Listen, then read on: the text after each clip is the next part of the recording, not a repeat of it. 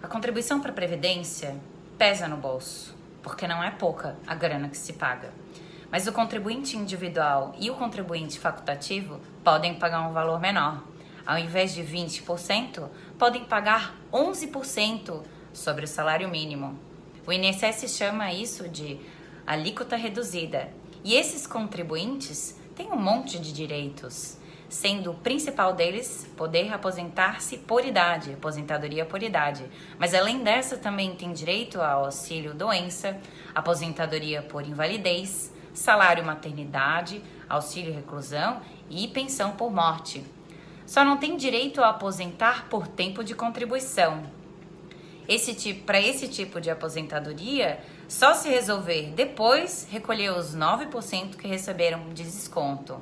E tem mais uma coisa: contribuir com essa alíquota de 11% só pode quem ganha um salário mínimo, porque quem tiver um salário de contribuição maior tem que contribuir com os 20%. Saber isso e se é contribuinte individual ou facultativo pode ajudar a pagar menos para o INSS.